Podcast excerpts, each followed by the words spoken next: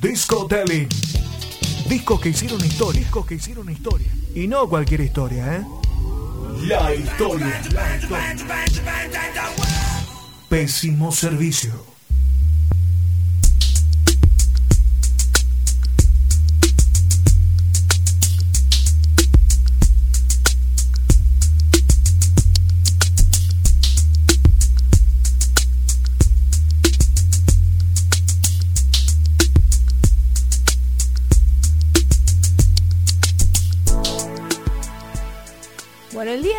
Traje otro discazo, pero esta vez me fui por lo internacional.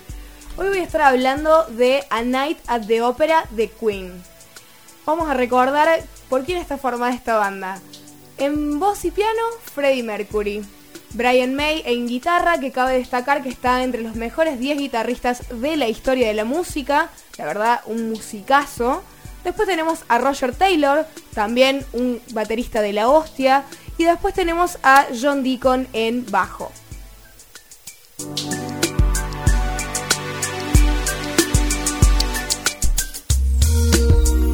Estamos hablando de un disco totalmente conceptual y lleno de experimentación.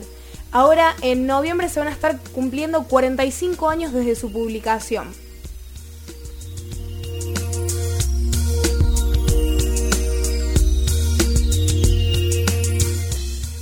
Los hermanos Norman y Barry Sheffield eh, habían construido los estudios Trident eh, y ellos vieron en este grupo de amigos un diamante en bruto. El grupo estuvo vacilando eh, sin aceptar el contrato durante 7 meses, o sea, se hicieron desear porque sabían lo que valían. y luego terminaron firmando el contrato en 1972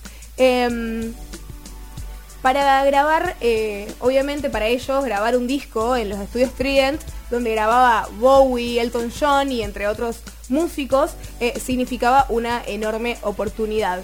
Eh, así es que de la mano de Trident, Queen editó su primer disco homónimo, Queen 2 también, en el 73 y después en 1974 grabaron Sheer Attack Heart.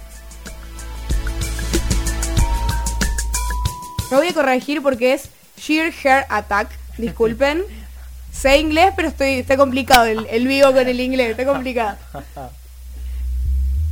Unos años más tarde, eh, la banda estaba teniendo éxito, por ejemplo, a raíz de uno de los temas, eh, Killer Queen, que seguramente lo han escuchado.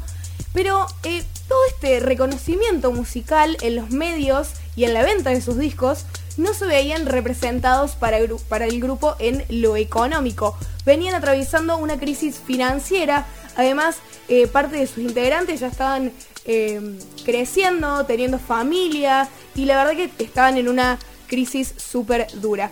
Ahí eh, se contactan con John Reed, uno de los representantes de Elton John, quien se ocuparía de despegar a la banda del contrato que tenían con Trident. Considerando también las dificultades financieras, el grupo Queen decide realizar su obra más ambiciosa. Estamos hablando de A Night at the Opera, que fue lanzado en noviembre del 75 y alcanzó el primer puesto en Reino Unido y Estados Unidos. Es un disco que si lo escuchan, los invito a todos a escucharlo, tiene mucho de, teatralidad eh, y presenta realmente una armonía canción tras canción para mí es un concepto totalmente sólido. Un álbum que sin dudas busca impactar y romper con los límites de la comprensión de la audiencia. Es decir, Freddy lo que buscaba cuando fui ideando todo con la banda era, no te quiero explicar, no quiero que entiendas, quiero que disfrutes de lo musical y que disfrutes, por ejemplo, en el concierto como si estuvieras en un teatro escuchando una orquesta y una ópera.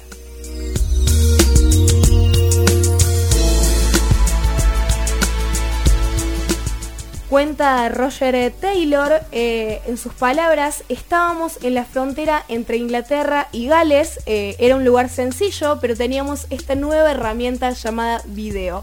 Roy, eh, productor, tenía la película de los hermanos Marx llamada como el disco At Night at the Opera. Era sábado por la noche, estábamos descansando. Fred y yo nos miramos y dijimos, es un buen título, porque acabábamos de hacer la parodia operística con Bohemian Rhapsody. Acá tiro un dato de color como siempre que me encanta tirarlos, que eh, esta película de los hermanos Marx, una vez que ellos ya le pusieron el, el nombre al disco, se enteraron ellos y los invitaron a comer y obviamente lo primero que hicieron, terminaron de comer y les dijeron, bueno, ustedes son músicos, toquen, ustedes cantan, cantan. Y ellos dijeron, pero no tenemos los instrumentos. Y como por arte de magia sacaron una, una guitarra increíble y obviamente se pusieron a tocar.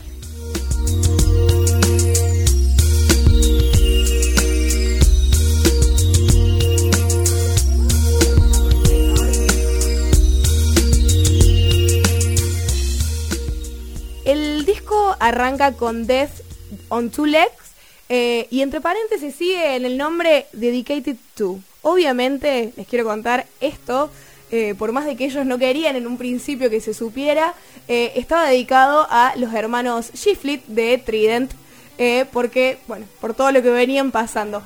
Mercury estaba súper enojada por este tiro y afloje monetario y terminó, obviamente, en la ruptura de la relación con Queen y los hermanos Shiflet. Tras esa decisión, el vocalista sintió que se había quitado un peso de encima y dijo, por lo que respecta a Queen, nuestros antiguos managers han fallecido. Dejan de existir en cualquier función del tipo que sea respecto a nosotros y sentimos un gran alivio.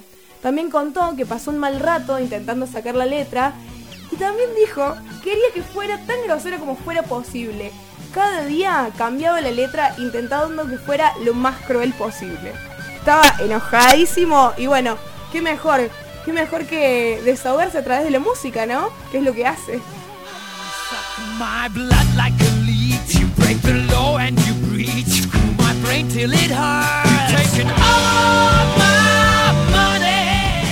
El disco sigue con Lacing on Sunday Afternoon. Después eh, está I'm in Love with My Car, que está compuesta por eh, y también cantada en vivo por el baterista Roger Taylor. Que los invito a ver videos eh, de esas presentaciones en vivo porque la verdad que está muy interesante viendo cómo la rompe el loco con la batería y encima canta. Una canción que fue criticada un poco por la banda, costó la aceptación, pero finalmente salió.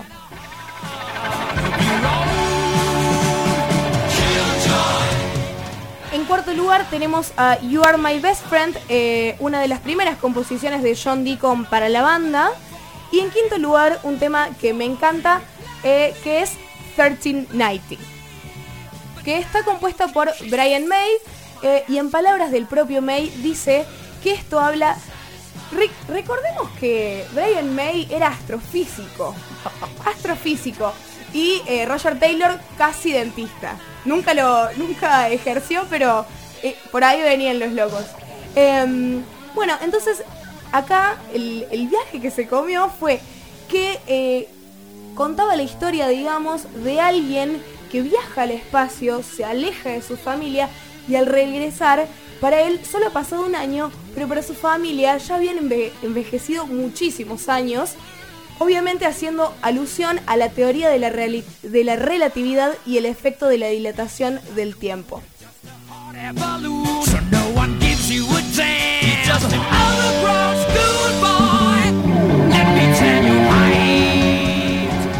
En sexto lugar tenemos a Sweet Lady, que varios músicos lo critican, pero a mí me gusta bastante.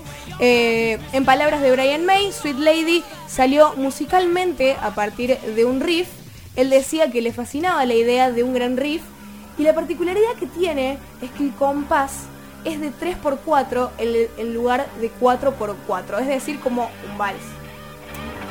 Y en lo lírico, él dice, como ocurre en muchas de mis canciones, trata de las relaciones y lo que yo veía en mis propias relaciones y también en las relaciones que me rodeaban.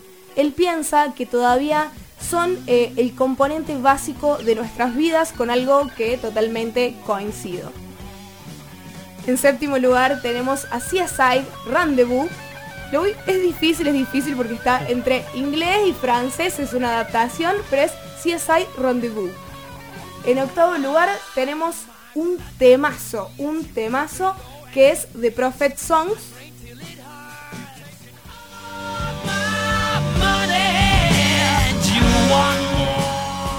productor de la banda, eh, contaba que al principio se llamaba eh, People of the Earth, que bueno, es el estribillo de la canción, y fue realizada en numerosos segmentos. Eh, que, tota-, que fue totalmente también creada por Brian. Recordemos que también ellos les gustaba jugar mucho con los sonidos de estéreo, es decir, diferentes salidas, unos pioneros en todo sentido. Brian contaba que eh, se creó en torno a una melodía diferente porque miren la particularidad y la cabeza de Brian. La última cuerda se afina en un re que le da a la guitarra más profundidad. Algo que era totalmente impensado para la época. Él dice que no quiere ser el primero en, decir que, fue el primero en hacerlo, pero sí fue uno de los que más tuvo repercusión, digamos. Y él dice que esa, esa afinación en la última cuerda le daba a la guitarra una especie de rugido fatalista. Obviamente a la banda nunca les gustó repetirse y sobre todo en el contexto de las canciones. Siempre cuando vas al estribillo podés escuchar algo diferente y eso es algo súper característico de Queen. La letra después dice que provenía de un sueño que tuvo que despertó con la cabeza, con la cabeza llena de cosas extrañas sobre un poeta, un profeta, perdón, que dijo cosas, cosas que permanecían de forma muy intensa en su interior.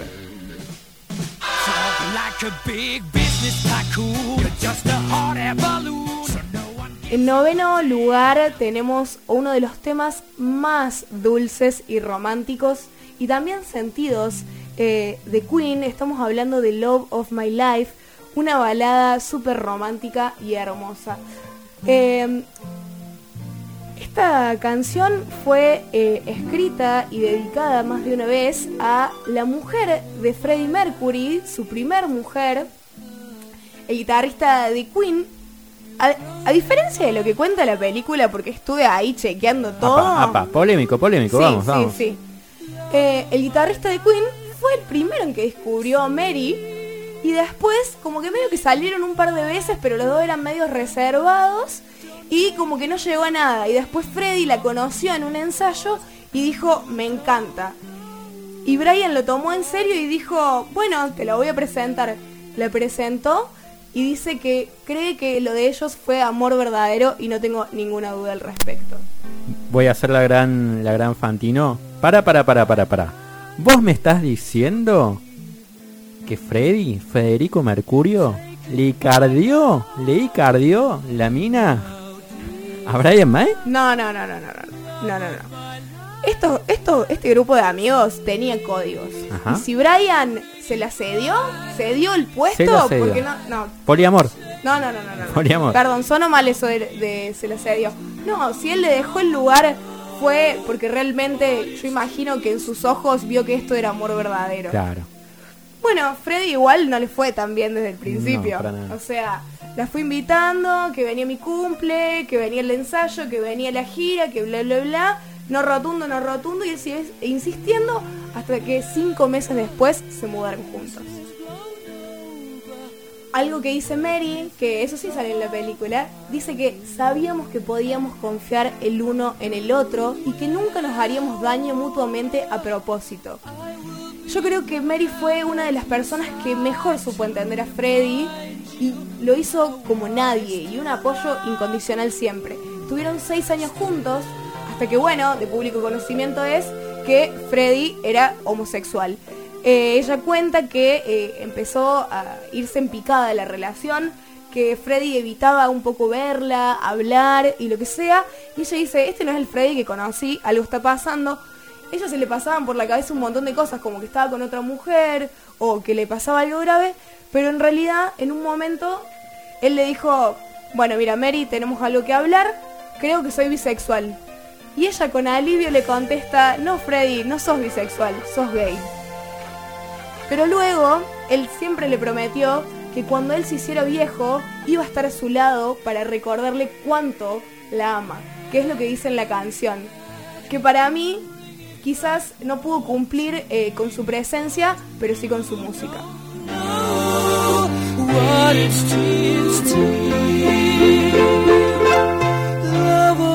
En décimo lugar tenemos a Good Company, otra canción eh, escrita y cantada por Brian May. La verdad que esa canción me encanta.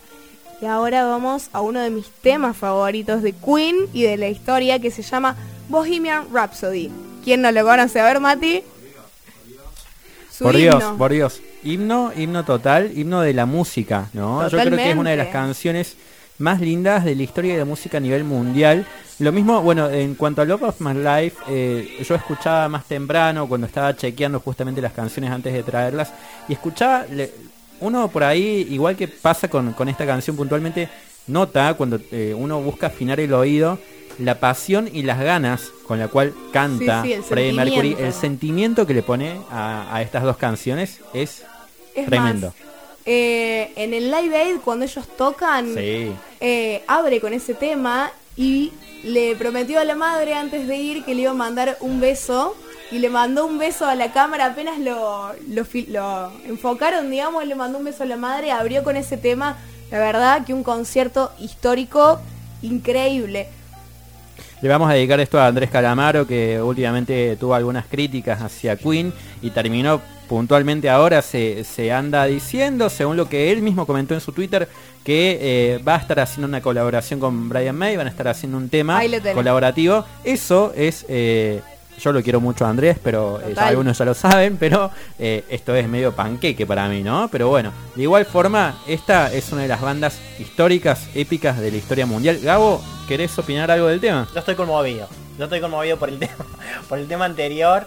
Eh, me parece que, lo que suena de fondo dan ganas de, quedarnos callados y que escuche, escucharla, digamos, repetidamente toda la madrugada. Vos sabés que este tema, eh, esta canción generó bastante polémica entre productores, eh, porque duraba, si no me equivoco, un poco más de seis minutos, y en ese tiempo la radio era el principal medio de difusión, por lo que decían, no, ninguno te va a querer pasar la canción, pero Freddy tenía un amigo un amigo que cuando le llevó el disco y le dijo no lo pases, lo pasó 16 veces en un fin de semana. Me siento ese amigo, me siento ese amigo. Todos somos Él somos todos. Sí, sí, sí, sí. Yo a, la peli puntualmente la vi año 2018 cuando se estrenó, noviembre, claro, la vi, estaba en Mar del Plata solo, me había ido de vacaciones eh, y me metí solo al cine en un shopping a ver la película. Y la verdad que fue uno de los mejores momentos. Mirá que fueron unas vacaciones muy lindas, pero ese momento puntualmente, y me acuerdo puntualmente de la, escena esta de cuando le dice que está en el estudio y le dice, seis minutos, esto no te lo van a pasar en ningún lado. Y el último, cuando él está en el Live Aid, que, que, bueno, que lo escucha él al, al tema, desde el estudio, el, productor discográfico este, es genial. Para mí una de las escenas, mejores escenas, digamos, del cine de ese año por lo menos, o de los últimos 10, ¿por qué no?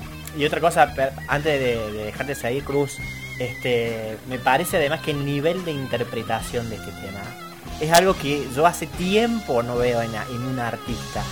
Es increíble, porque es como eh, esto, ¿no? Ir cambiando constantemente, sosteniendo la misma intensidad. Justamente eso es lo que quiero recalcar ahora porque eh, estuve escuchando mucho a Brian May, que es una persona que admiro mucho y la vengo estudiando hace rato, por eso lo cito tanto. Y contaba que Freddy tenía una idea en su cabeza, lo explicó y lo dirigió perfectamente. Y un dato curioso con lo que vos hablabas de las intensidades y de las canciones, cuéntame que en Bohemian Rhapsody usó una técnica que provenía de, la, de los cantos en cascada de Mantovani, que ya habían utilizado en The March of the Black Queen, pero cuenta eh, Brian May que esta técnica tiene su origen, bueno, en esas obras tan extraordinarias que dirigía eh, Mantovani, que cabe destacar que él eh, era director de orquesta y principalmente dirigía violines. En lugar de, de la música de un solo violín, lo que hacía era un violín tocar una nota, otro violín tocar otra nota y así en descenso o en ascenso, cosa que a Brian le volaba la cabeza. Por eso decidió implementarlo como técnica en su repertorio. Por otro lado, eh, por más de que muchos crean que el riff principal es de May, eh, fue creado por, por Freddy. Ah, mira ese dato. Sí, sí, sí. Y otra, otra un, perdón, un detalle a agregar también el tema de, bueno, el, registro sonoro y el tema de la dentadura de, de Freddie Mercury, que por ahí le daba, ¿no? unas posibilidades vocales distintas, digamos, a lo que es algo que generalmente siempre se comenta, a lo que, bueno, eh, tiene por ahí un cantante normal. Sí, exactamente. Sí, sí, sí. Bueno, para ir terminando, Em, este tema, Bohemian Rhapsody, se mantuvo muchísimos años en el puesto número uno eh, del ranking de la Rock FM 500, que es una radio española que todos los años eh, elige entre 300 canciones y va haciendo el, el ranking. Eh, hasta el año pasado inclusive se mantuvo en el, primer puesto y bueno, en este año quedó en el tercer lugar. Y ¿saben que tomó la delantera? ACC con Highway to Hell y le mm. siguió Stairway to Heaven de Led Zeppelin. Tremendo, tremendo. Realmente están entre, todos entre los mejores. Y bueno, cierro con esto. El disco termina con God Save the Queen. Así que los dejo con un poquito más de Bohemian Rhapsody. Is this the real life? Is this just fantasy? Caught in a landslide, no escape from reality.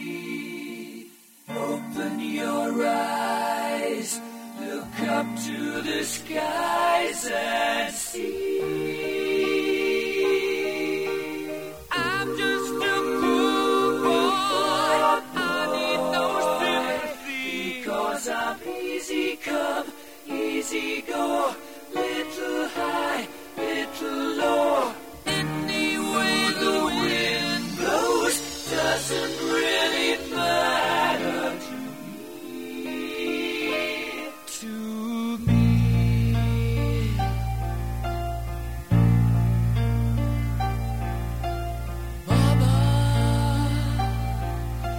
just killed a man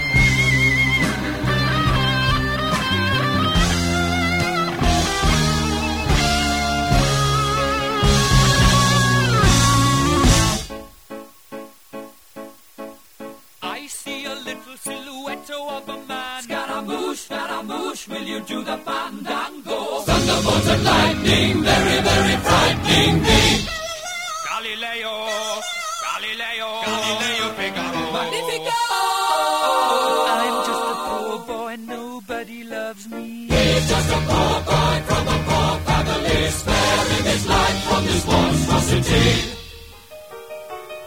Easy come, easy go, will you let me go? Bismillah.